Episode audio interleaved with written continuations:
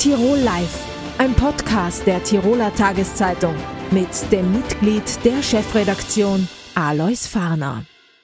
Einen wunderschönen Tag, herzlich willkommen bei Tirol Live, dem Online-Interview-Format der Tiroler Tageszeitung. An diesem Wochenende steigen in Hochfilzen wieder die Biathlon-Weltcuprennen. Uns ist das Hochfilzen Franz Berger, der Organisationschef der Rennen, zugeschaltet. Schönen Tag. Ja, grüß Gott und schönen Tag nach Innsbruck. Äh, Herr Berger, es hat einiges geschneit. Wie schaut es denn jetzt aus mit den Vorbereitungen auf die Weltcuprennen? Ja, die Vorbereitungen laufen jetzt äh, seit den letzten zwei Wochen auf Hochtouren. Ja, wir haben in der Zwischenzeit jetzt zweimal Schnee bekommen. Einmal das vorige Wochenende. Das war dann nicht so viel, 20, 30 Zentimeter. Dann haben wir mittlerweile die Strecken präpariert, teilweise mit Kunstschnee belegt noch. Und dieses Wochenende, Freitag, Samstag, war natürlich sehr viel Schnee. Das ist fast ein Dreiviertel Meter gewesen.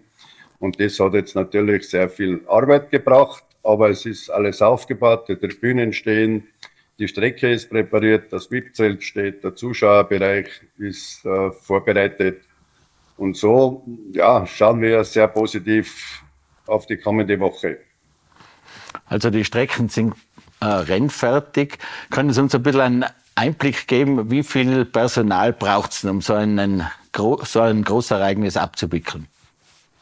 Ja, bis hin zu den äh, Wettkampftagen, dann Freitag, Samstag, Sonntag, werden ungefähr 480 Personen im Einsatz sein.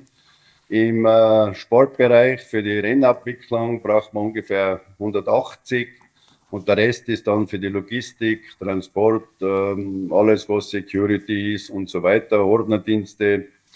Äh, ja, da sind so viele äh, Positionen dabei, wo man wirklich äh, diese Personen brauchen. Und die haben natürlich der Großteil jetzt schon die letzten 14 Tage mitgeholfen. Es ist ein Teil dabei, der sich auch Urlaub nimmt und hier diese Veranstaltung unterstützt. Aber jetzt, heute sind wir ungefähr 60 Leute, die arbeiten. Und wir haben einen Unterstützungszug vom österreichischen Bundesheer, der uns unter die Arme greift und die ganze Woche hier mit dabei ist und auch beim Aufbau und Abbau dann wieder mithilft. Äh, wie groß ist denn der Betreuerstab? Wie groß ist der Stab der Athletinnen und Athleten, die man ja auch unterbringen muss in der Region? Die Athletinnen und Athleten sind ungefähr 280 äh, Personen und dann kommen nochmal 260 Betreuer dazu. Hier sind auch die ganzen Techniker, die Wachsler und so weiter äh, inkludiert. Das heißt, es werden ungefähr 600 bis 650 Personen von diesem Weltcup-Tross international kommen. Es sind 29 Nationen gemeldet. Dazu kommen dann noch 23 Ausrüsterfirmen mit Ski, Wachsler und Bekleidung und so weiter. Ja, und dann der ganze Mediendross, über 100 Journalisten und Fotografen angemeldet, das Fernsehen, natürlich mit über 150 Leute dazu, die ausländischen Stationen, die aus Hochfilzen berichten. Ja, der Tross am Ende wird ungefähr bei den 1300 Leute sein. Äh, Biathlon ist ja eine äußerst populäre Sportart. Mit wie vielen Zuschauerinnen und Zuschauern rechnet man denn über das Wochenende? Ja, wir haben uns einmal vorbereitet für das Wochenende, dass wir von Freitag bis Sonntag ca. 25.000 Besucher haben. Mittlerweile hat man jetzt in Östersund gesehen, dass die Deutschen einen großen Aufschwung äh, in den Rennen gehabt haben, dass sie gute Platzierungen gemacht haben. Und man hat das heute schon gespürt an den Anrufen, dass die Nachfrage nach äh, Karten noch sehr, sehr groß ist. Und ja, es kann sein, dass auch die ein oder anderen tausend mehr am Wochenende nach Hochfilzen pilgern und den Biathlon-Sport anschauen.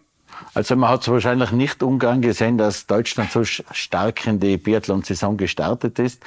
Äh, Sie sind ja auch gleichzeitig Leiter der Biathlon-Sparte im ÖSV. Wie haben Sie denn bisher das österreichische Abschneiden beurteilt? Ja, das österreichische Abschneiden im Staffelbewerb vierter Platz war sehr gut von den Männern.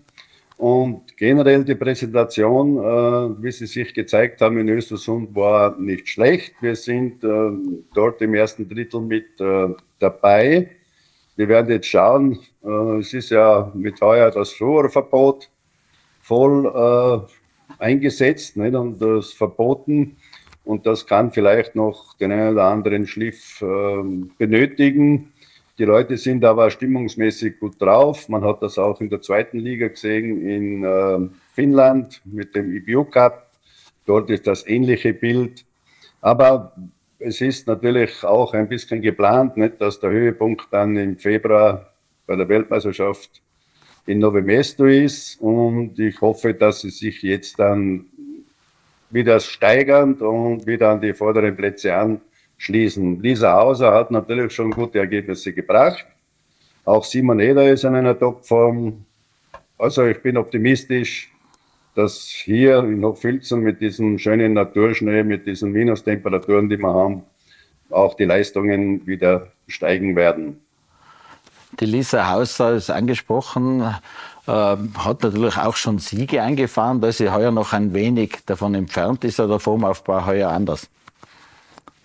Der Formaufbau war ein bisschen anders, aber auch die letzten Jahre hat man schon darauf äh, Rücksicht genommen auf ihre Wünsche. Also großen Unterschied ähm, hat es eigentlich nicht so gegeben. Aber sie ist eine ausgereifte Athletin und muss natürlich das machen, was sie am besten fühlt und spürt und so zu ihrer Leistung kommt. Und sie ist natürlich ein absoluter Wettkampftyp und wird sich jetzt auch steigern und dann zum Saisonhöhepunkt in voller Form sein. Simon Eder, immer noch das Aushängeschild bei den Herren, ist ja, glaube ich, schon 40. Äh, wie schaut es denn da aus? Drängt da zu wenig an Nachwuchs nach? Na, wir haben schon Nachwuchs, wir haben immer wieder guten Nachwuchs, aber einen oder anderen hören dann wieder auf, aus gesundheitlichen Gründen, wie Kreuzbeschwerden oder ähnlichem. Die, wir brauchen einfach ein bisschen länger mit dem Nachwuchs, äh, dass wir an die Weltspitze anschließen. Aber es sind gute Anzeichen da. Man hat das jetzt auch gestern schon gesehen, auch bei Oberhauser Magnus, äh, Jakob Patrick. Ja, sie sind äh, dran, aber es braucht noch ein bisschen. Und im äh, Juniorenbereich äh, haben wir natürlich auch äh, heiße Eisen im Feuer, die in den nächsten zwei, drei Jahren anschließen werden und hoffe, dass sie diesen Anschluss auch finden. Es ist schwierig, ähm, weil auch die soziale Absicherung immer wieder ein Problem ist für unsere Athletinnen und Athleten, weil man nicht so viele Plätze im, beim österreichischen Bundesheer, Polizei oder Zoll hat und dann sehr schwierig ist, dass sich die Leute über Wasser halten können und den Sport weiter betreiben. Wir verlieren einfach immer wieder zu viele die dann aufhören und einen Beruf ergreifen, weil es auch natürlich für den Nachwuchs äh, nicht äh, viel oder fast gar nichts zu verdienen gibt. Wie schaut es mit Felix Leiten aus? Der hat ja im letzten Winter große Probleme gehabt, ist jetzt wieder beim Zurückkommen. Aber noch ist die große Form nicht da, oder? Noch ist beim äh, Felix die große Form noch nicht da, aber er ist auf einem sehr guten Weg, ist sehr stabil im Bereich der Rang 20 umeinander und das äh, zeigt jetzt, dass er kommt und äh, man hat ein gutes Material, ist auch im Kopf frei, macht Freude und Spaß und äh, ich bin da hier sehr optimistisch, dass er wieder den Anschluss findet. Die Probleme der letzten zwei Jahre, hoffe ich, sind vorbei und er kann sich jetzt äh, ja, voll konzentrieren und auch das Vertrauen haben in sich selbst dass er sein Leistungsvermögen, das er hat, ausspielen kann und dann sukzessive in der Ergebnisliste weiter vorne zu finden ist. Die österreichischen Fans würden sich natürlich einmal gerne einen Heimsieg in Hochfilzen wünschen. Ist heuer wahrscheinlich etwas unrealistisch, oder? Ja, es ist äh, nicht unrealistisch, aber Biathlon ist Biathlon, da kann sehr vieles passieren. Und natürlich äh, warten wir schon lange darauf, dass es einen Weltcupsieg von heimischen Athleten hier noch viel zu mal gibt. Aber die Hoffnung, wie gesagt, stirbt ja zum Schluss und ich hoffe, dass sie auch bei der Staffel wieder eine gute Leistung abrufen können und dass doch vielleicht die eine oder andere oder der eine oder andere dann, egal in welcher Disziplin, einmal auf dem Stockhall steht. Und es ist halt so, ein Treffer mehr oder weniger kann halt im Biathlon sehr viel entscheiden. Natürlich ist die Übermacht der Norweger, der Deutschen und Schweden natürlich sehr groß. Aber auch die haben oft immer wieder ein Problem, dass sie halt den einen oder anderen Fehler mehr schießen. Und dann hat man die Chance auch, dass man vorne mit dabei sein kann. Sie haben es angesprochen, äh, es ist jetzt verboten, mit Flor zu wachsen, die Ski. Äh, wie schwierig sind denn da die Kontrollen? Ja, die Kontrollen laufen bei uns sehr gut ab. Die IBU hat sich ja die letzten zwei Jahre auf das vorbereitet und äh, sukzessive das ausgebaut mit den ganzen Testverfahren und so weiter, so dass mit dieser Saison das voll greifen kann. Und was man bisher gehört hat, gibt es keine Probleme nicht. Und unsere Techniker, unsere Technologieabteilung hat auch sehr gut gearbeitet und bisher weder im Weltcup noch in der zweiten Liga hat es bisher Probleme gegeben. Man muss jetzt natürlich die Saison weiter beobachten, was alles passiert. Aber ich denke, dass sich der Biathlon hier sehr gut eingestellt hat und keine Probleme sich hier ergeben.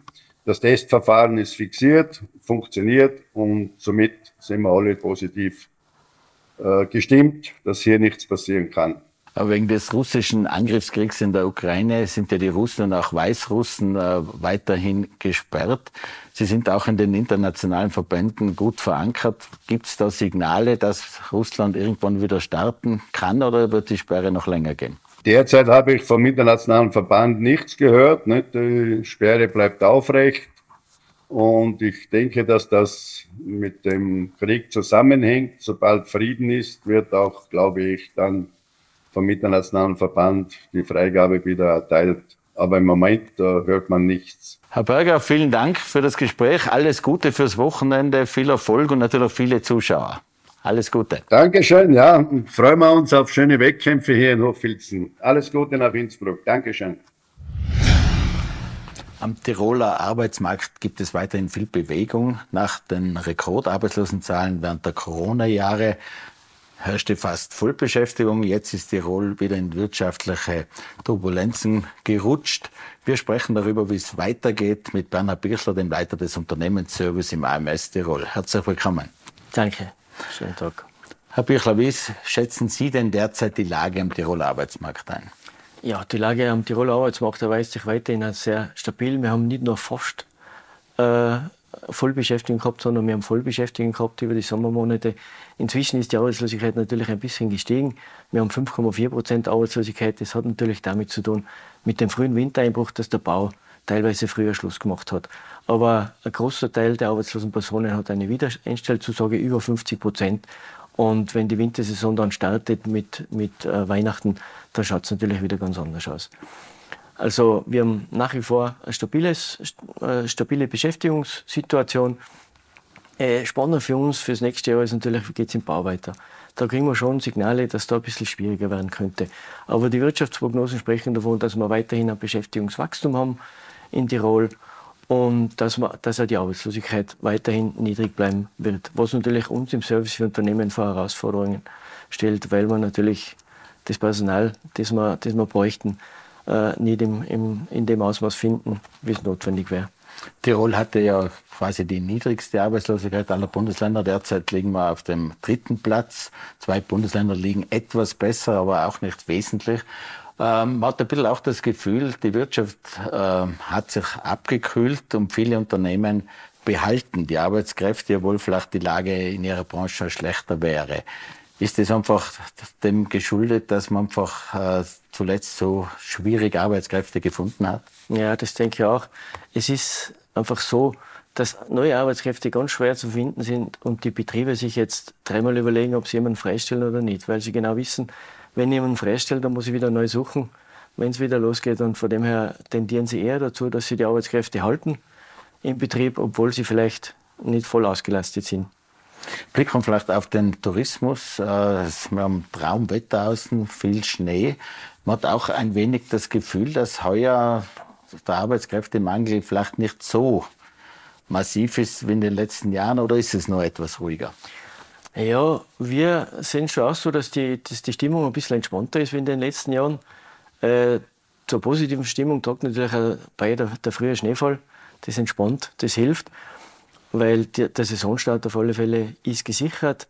Wir können äh, tolle Bilder in die Welt schicken, also die Werbung läuft. Aber es fällt uns schon auch auf, dass der Druck vielleicht heuer nicht so stark ist wie in den letzten Jahren. Wir haben auch deutlich weniger offene Stellen gemeldet. Das heißt, um, um 1000 offene Stellen weniger. Wir haben immer noch 3000, ist immer noch eine sehr hohe Zahl an offenen Stellen in der Beherbergung und in der Gastronomie. Aber es hat schon, hat schon schlecht ausgeschaut in den letzten Jahren. Aber die Gründe sind wahrscheinlich vielfältig. Das müssen wir uns dann erst anschauen, wenn die Saison begonnen hat. Es ist definitiv so, dass einige Betriebe umgestellt haben auf Ganzjahresbetrieb. Das hilft. Das ist für die Beschäftigten natürlich angenehmer, wenn sie eine Ganzjahresbeschäftigung haben. Dann natürlich sind einige nach den schwierigen Corona-Jahren, nach der Pandemie, wieder zurückgekommen in den Tourismus. Äh, sowohl ausländische Arbeitskräfte als auch Inländer und Inländerinnen. Die haben die Vorzüge dann wieder erkannt, die es im Tourismus gibt, dass es doch tolle Arbeitsplätze und Arbeitsbedingungen gibt, offensichtlich bei uns in Tirol. Und was natürlich sehr stark beiträgt, ist, sind die Erleichterungen im Bereich der Ausländerbeschäftigung.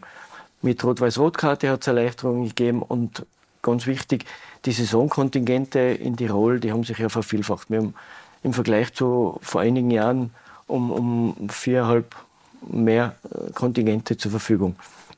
Wir haben inzwischen fast 1900 Saisonkontingente, die haben wir mehr oder weniger zur Gänze bereits vergeben. Wie schaut es aus bei der Suche in den anderen Bundesländern? Da wird ja auch immer wieder probiert, äh, Mitarbeiterinnen und Mitarbeiter nach Tirol zu locken und mhm. vor allem auch im Ausland. Mhm. Wo schaut man da besonders? Es ist politischer Auftrag, dass man äh, Personen aus anderen Bundesländern, wo die Arbeitslosigkeit höher ist, das ist im speziellen Wien, dass man da versucht, sie für den Tiroler Tourismus zu gewinnen. Das macht man natürlich sehr intensiv und sehr stark mit verschiedenen Aktionen, aber viel wichtiger für uns ist natürlich die Suche im Ausland. Über, über EURES, das europäische Jobnetzwerk, man muss denken, dass im Februar letzten Jahres, das ist der Monat, wo wir am meisten Beschäftigung haben und im Tourismus, äh, über 50.000 nur Tourismus, also nur Beherbergung und Gastronomie in Tirol, dass zwei Drittel der Arbeitskräfte nicht österreichischer Staatsbürgerschaft sind.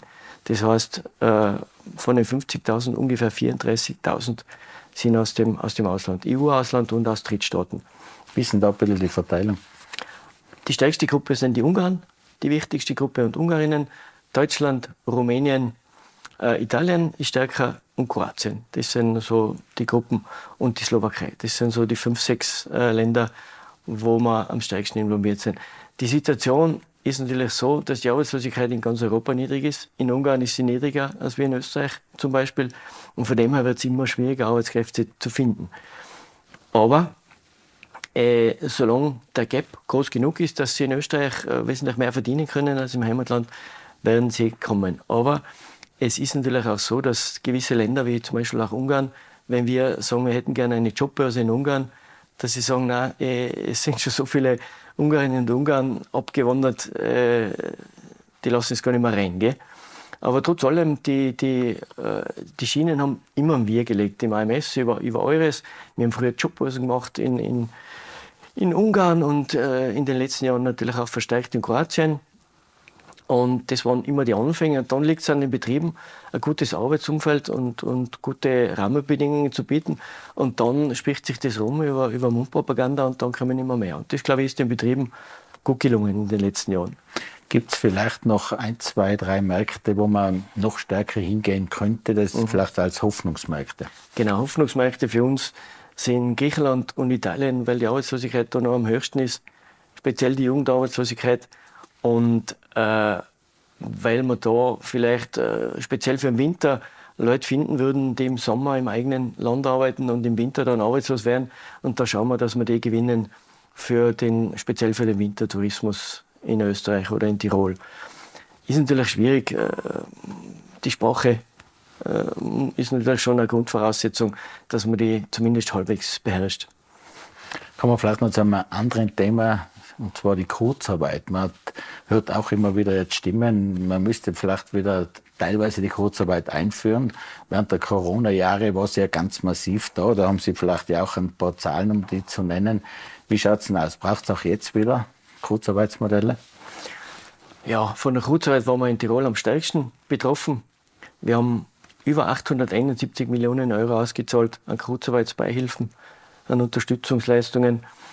Und wir haben über 12.500 Betriebe gefördert. Also das sind schon äh, sehr gute Zahlen. Und äh, die Kurzarbeit war, glaube ich, auch das richtige Instrument in der Krise damals. Deshalb sind wir nach Ende der Krise ab Mai, Juni 2022 sehr schnell wieder in, den, in, den, in einen anderen Modus gestartet. Dann war, ist ja ganz schnell darum gegangen, dass wieder äh, Beschäftigungs Rekord, Rekordbeschäftigungszahlen da sind, dass Arbeitskräfte gesucht werden in allen Branchen und dass unsere Betriebe in Österreich und speziell in Tirol am schnellsten startbereit waren, weil sie nicht wieder das Personal neu suchen, neu aufbauen, neu einschulen haben müssen, sondern dass es sofort losgegangen ist. Und ab, ja, ab Mai, Juni 22 war dann natürlich, ist dann schon in Richtung Vollbeschäftigung gegangen. Und dann ist natürlich, wenn, wenn äh, rundum und um Leute gesucht werden, in allen Branchen, dann ist natürlich Kurzarbeit nicht mehr das richtige Instrument, wenn man während andere Betriebe dringend Arbeitskräfte brauchen wenn man, und, und man braucht andere in der Kurzarbeit. Weil Kurzarbeit ist ja nichts anderes, als, als dass man die Arbeitszeit reduziert und, und, und dann quasi Arbeitskräfte äh, oder eine Arbeitskraft brach liegen lässt. Von dem her macht es natürlich mehr Sinn, wenn man die äh, Personen, die im Betrieb derzeit nicht gebraucht werden, wenn man die zu anderen Betrieben hinvermittelt. Und in der Situation waren wir jetzt. Wir haben seit, äh, seit Juli 2022 keine Kurzarbeit mehr gehabt in Tirol.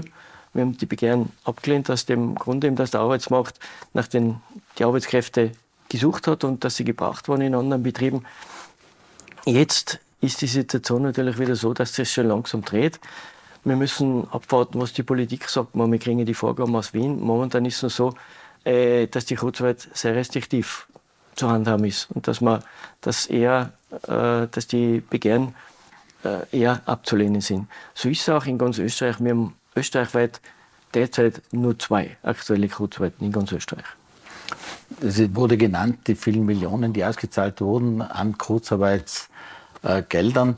Äh, Hat es da auch viele Fälle von Missbrauch gegeben eigentlich?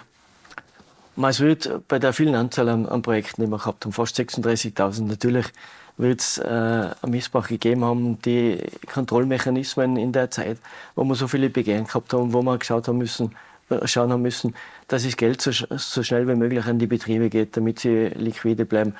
Äh, natürlich wird es einen Missbrauch gegeben haben, aber äh, im Großen und Ganzen, glaube ich, ist, ist, gut, ist gut gelaufen. Natürlich gibt es Auffälligkeiten. Wir haben schon Betriebe gehabt, die dann mehrere hunderttausend plötzlich zurückgezahlt haben, weil es eine, Prüfung gegeben hat durch die, durch die Gebietskrankenkasse oder durch die Gesundheitskasse und durchs Finanzamt. Aber im Großen und Ganzen, glaube ich, es, es, es hat gut funktioniert. Mal schwarze Schafe gibt es immer, aber ich glaube, es ist im Rahmen geblieben in Tirol. Stichwort vielleicht Migration, da immer, gibt es immer wieder äh, Forderungen, dass Asylsuchende in den Arbeitsmarkt integriert werden sollen. Ich glaube, das AMS ist eher für die Asylberechtigten zuständig, aber wie sind da die Meinungen? Würde der Arbeitsmarkt das brauchen? Würde er es vertragen? Ja, prinzipiell würde es wahrscheinlich Sinn machen, wenn man Asylwerbende so schnell wie möglich in den Arbeitsmarkt integriert, weil die, äh, die Integration viel, viel äh, besser funktioniert und weil die Sprachkenntnisse dann auch besser werden. Aber das ist eine politische Entscheidung. Wir vom AMS dürfen Asylwerbende nicht vermitteln. Das ist äh, politische Vorgabe. Da ist eher die Wirtschaftskammer mit, mit äh, den Tiroler sozialen Diensten und dem Land dran. Also wie gesagt, wir können unterstützen mit Know-how, weil wir wissen, wie, wie Jobbörsen funktionieren, welche Betriebe das am ehesten offen sind für solche Themen. Aber Asylwerbende sind dann von uns nicht zu vermitteln. Wir konzentrieren uns auf Asylberechtigte. Da sind wir schon relativ erfolgreich. Man, äh, wir schauen auch, man, die, die Fluchtbewegung ist ja dann ganz stark nach Wien gegangen. Und wir schauen inzwischen, dass wir äh, Personen aus Wien, die dort unten arbeitslos sind, dass wir die vielleicht speziell im Tiroler Tourismus unterbringen. Im Tourismus deshalb, weil da die Wohnungssituation andere ist. Wohnraum in Tirol ist sehr teuer und im Tourismus ist natürlich Unterkunft und Verpflegung hm, bei vielen äh, Berufen mit dabei, äh, bei vielen Jobs mit dabei. Und deshalb konzentrieren wir uns sehr stark auf den Bereich. Herr Birchler, vielen Dank fürs Kommen. Vielen Dank Gerne. fürs Gespräch. Dann, gerne. Die Tiroler Straßenzeitung 20er feiert in diesem Jahr das 25-jährige Jubiläum. Wir sprechen dazu mit der Chefredakteurin Rebecca Sandbichler. Hallo Rebecca. Hallo, danke für die Einladung. Rebecca, er legt großen Wert auf so, sowohl die soziale als auch die journalistische Komponente. Äh, was ist denn das Besondere am 20er? Der 20er ist eben eine Straßenzeitung. Das heißt, besonders ist sie zunächst einmal durch das Vertriebsmodell. Verkauft wird die Zeitung von Menschen, die in sozialen oder finanziellen Notlagen sind. Sie kaufen bei uns in der Redaktion die Zeitung und äh, dürfen sie dann auf der Straße ähm, zum Verkaufspreis von 3,40 ähm, wieder eben an die Leute bringen. Die Hälfte aller Einnahmen geht an sie. Also das ist sozusagen die soziale Komponente und journalistisch sind Straßenzeitungen natürlich auch äh, mit einem besonderen Fokus ausgestattet. Es kommt aus der Nähe zu dieser Zielgruppe, also zu den Menschen, die wirklich eben armutsbetroffen sind zum Beispiel oder auch Migrationshintergrund haben. Das heißt, diese Themen sind uns natürlich auch sehr nahe und das sind Themen, die oft einmal so im Alltagsgeschäft halt untergehen, äh, im journalistischen Alltagsgeschäft. Genau, da haben wir ein besonderes Auge drauf. Wie viel habt ihr denn? Leute, die das dann quasi auf den Straßen oder oft auch vor den Supermärkten verteilen? Das äh, fluktuiert natürlich. Also die Menschen kommen zu uns, wenn sie eben gerade in einer Notsituation sind. Insgesamt haben wir rund 600 registrierte VerkäuferInnen, ähm, die einen Ausweis bei uns haben. Auf den Straßen tatsächlich sozusagen von Monat zu Monat sind immer so circa 200 bis 250 Menschen. Äh, es hängt einfach sehr von der gesamtwirtschaftlichen Lage auch ab. Haben Sie gerade ein, ein anderes Einkommen? Kriegen Sie eine Chance am Arbeitsmarkt oder nicht? Wenn nicht, landen Sie schnell wieder bei uns. Wie viel Stück bringt ihr denn an die Mann, an, an die Frau? Das äh, variiert auch, hängt auch immer von der gesamtwirtschaftlichen Lage ein äh, bisschen ab. Also wir haben jetzt gemerkt, eben durch die multiplen Krisen, die wir hinter uns haben, dass eben auch weniger Menschen die Zeitung kaufen. Äh, circa sind so bei die 10, 12.000 im Monat, zehnmal im Jahr, äh, weil wir eben zwei äh, Doppelausgaben haben. Und ja, also wir leben davon, dass die Menschen die Zeitung kaufen. Äh, Das ist auch so ein bisschen der Grund, warum wir zuletzt einfach gesagt haben, Leute, bitte kauft diese Zeitung. Die Idee des ganzen Projekts ist eben, dass Menschen etwas anbieten können, ein Produkt in Würde anbieten können. Das heißt, die Spenden, die auch unsere Verkaufenden gerne mal kriegen, der Einkaufswagen Euro, das ist natürlich eine wunderbare Geste, sehr, sehr nett. Aber fürs Gesamtprojekt ist es ganz wichtig, dass eben diese Zeitung verkauft wird. Was ist die besondere journalistische Herausforderung für den 20er? Eine Straßenzeitung will ja ganz spezielle Schwerpunkte auch bringen.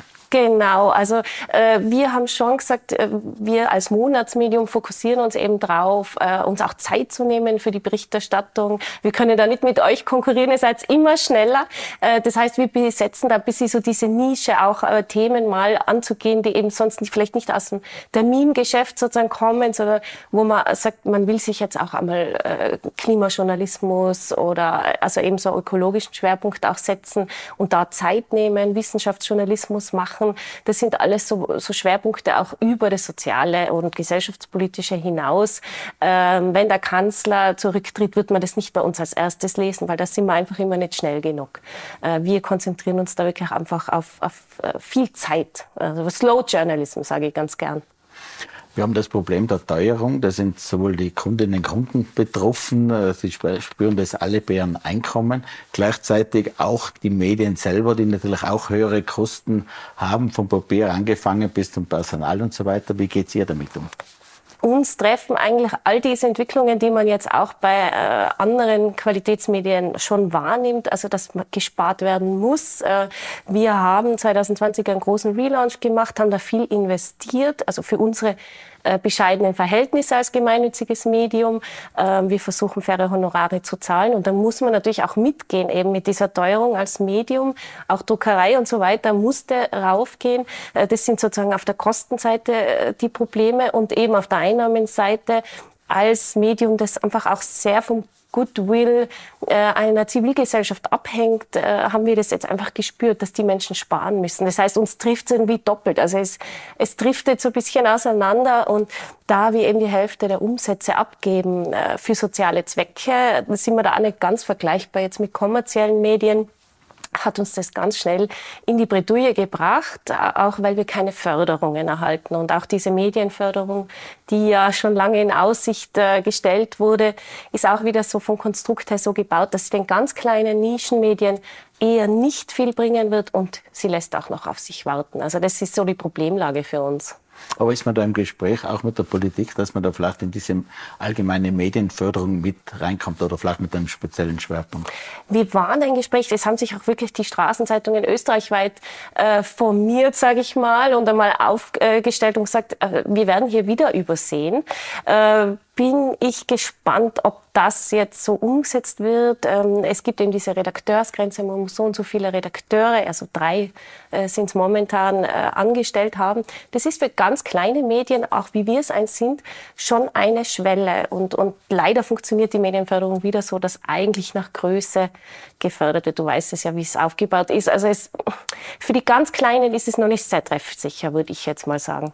Wie viel habt ihr denn Autorinnen, Autoren, die da mitschreiben? Ja, wir haben, also ich kann es gar nicht genau sagen, aber immer so bei den, sage ich mal, 50 Leuten, die so in unserem, so als Satelliten um uns schwirren und äh, mehrmal äh, weniger irgendwie auch äh, für uns schreiben oder fotografieren auch. Uns ist ganz wichtig die Nachwuchsförderung. Also es gibt ja zum Glück mit der Journalismusakademie hier schon eine ganz eine gute äh, Ausbildungsstätte eigentlich für, für gewisse Zeit. Ähm, da kommen auch viele junge Menschen danach zu uns ähm, und wir versuchen eben viel auch Praktikanten und so äh, wirklich äh, auszubilden, weil der journalistische Nachwuchs im Westen es gar nicht so leicht hat. Also das ist ein großer Schwerpunkt und äh, auch Fotojournalisten zum Beispiel äh, versuchen wir schon recht früh zu fördern. Und das freut uns sehr, dass die dann auch bei den äh, Qualitätsmedien, beim Spiegel oder äh, für die SZ oder die Zeit dann fotografieren ist ein tolles Projekt, das in vielerlei Hinsicht auch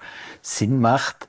Äh, wie kann man es denn noch weiterentwickeln? Und was wäre jetzt vielleicht äh, auch der Aufruf an die Wirtschaft? Ich glaube, die Käuferinnen und Käufer sind das eine, aber natürlich Inserenten wird man auch verstärkt brauchen können. Ganz genau. Also äh, wir sind natürlich in gewissen Schranken. Als äh, gemeinnütziges Medien dürfen wir den äh, anderen Kollegen jetzt nicht so Konkurrenz machen, dass wir jetzt ganz verstärkt in Werbung gehen. Äh, wir haben ein paar sehr gute Inseratpartnerschaften. Das hilft uns auch sehr. Da haben wir auch langjährige Partnerschaften ähm, äh, mit Unternehmen, wo man sagt, das passt einfach zusammen. Also da sind wir natürlich immer dafür offen.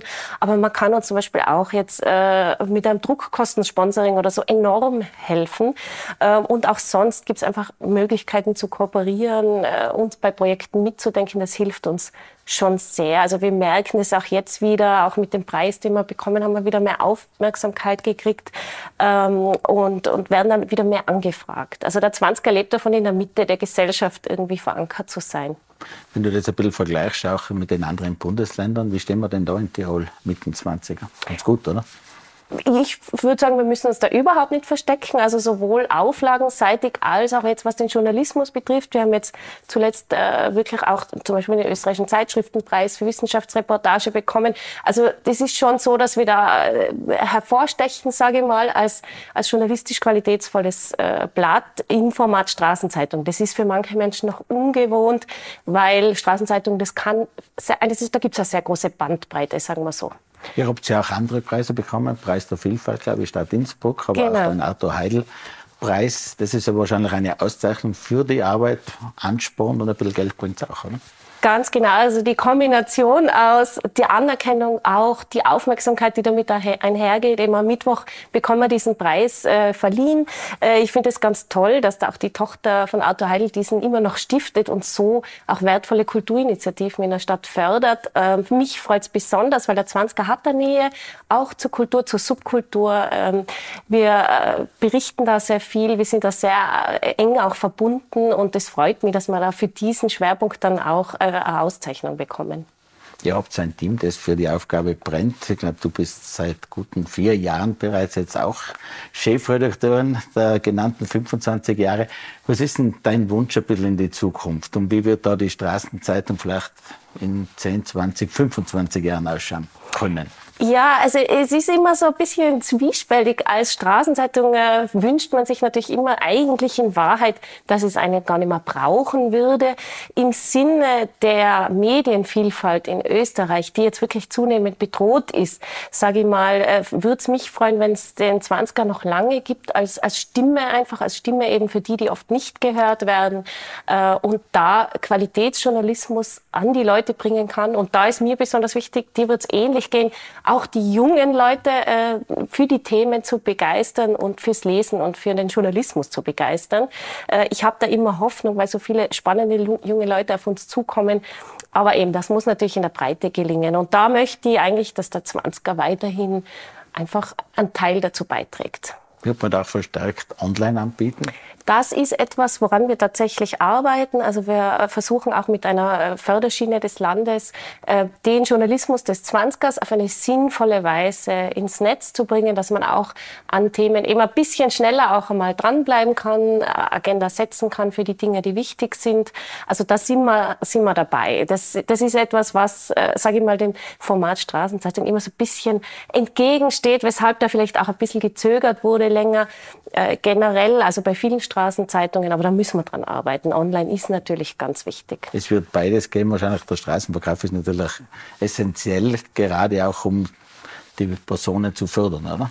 Ganz genau. Also das ist einfach äh, immer das zentrale Modell. Das ist die weltweite Idee der Straßenzeitung. Wir sind ja wirklich nicht die einzige, äh, dass Menschen mit einem solchen Produkt würdevoll etwas auf der Straße anbieten können, neue Perspektiven bekommen, im Austausch mit Menschen sind. Und das gelingt einfach über dieses Printprodukt wunderbar.